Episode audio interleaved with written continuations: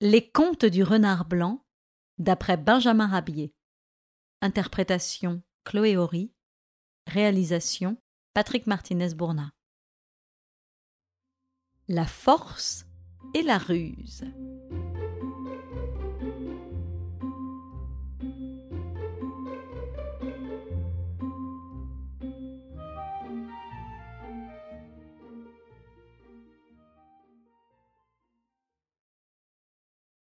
Le renard Goupil était en tournée d'inspection dans les bois du Nivernais.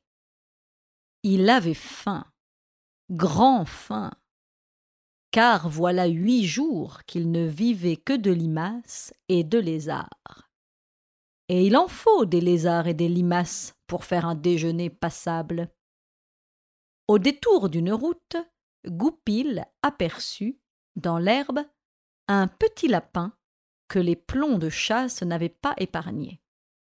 La malheureuse bête était venue mourir sur la poussière du chemin. Comme je remercie tout à la fois la Providence et le hasard de cet excellent déjeuner que je vais faire, dit le rusé. Mais il y a loin, hélas, de la coupe aux lèvres. Un grognement venait de répondre au monologue de Goupil. Le loup était apparu, et déjà le féroce animal posait sur le déjeuner du renard une patte imposante. Euh, par à deux? dit M. Goupil, intimidé et déçu. Par à moi tout seul, lui répondit le loup. Mais euh, reprit le renard. J'ai trouvé ce lapin. Vous, n'avez pas le droit. Le droit n'est pas pour moi, c'est vrai, rétorque aussitôt le loup. Mais j'ai autre chose. La force. Et comme la force prime le droit, décampe sur le champ, où je vais te faire voir de quel bois je me chauffe. Goupil était bien trop prudent et bien trop intelligent pour tenir tête au loup il s'éloigna. Et quand il fut seul, il pensa Oh, c'est vrai, le loup a la force pour lui, mais moi, j'ai la ruse. Si la force prime le droit, la ruse doit primer la force. Rusons. Et tout en songeant, il reprit le chemin du bois. À quelque temps de là, Goupil trouva dans le bois un petit lapereau, étranglé par un collet malfaisant. Il saisit l'animal par les oreilles et le porta jusqu'au bout d'un chemin qui bordait le bois. Le rusé emporta le lapereau dans quelque endroit minutieusement choisi par lui, puis il déposa la petite bête près d'un piquet de bois qui émergeait du sol herbeux. Ensuite, patiemment, il attendit le passage du loup. Celui-ci, depuis plusieurs jours affamé, parut bientôt.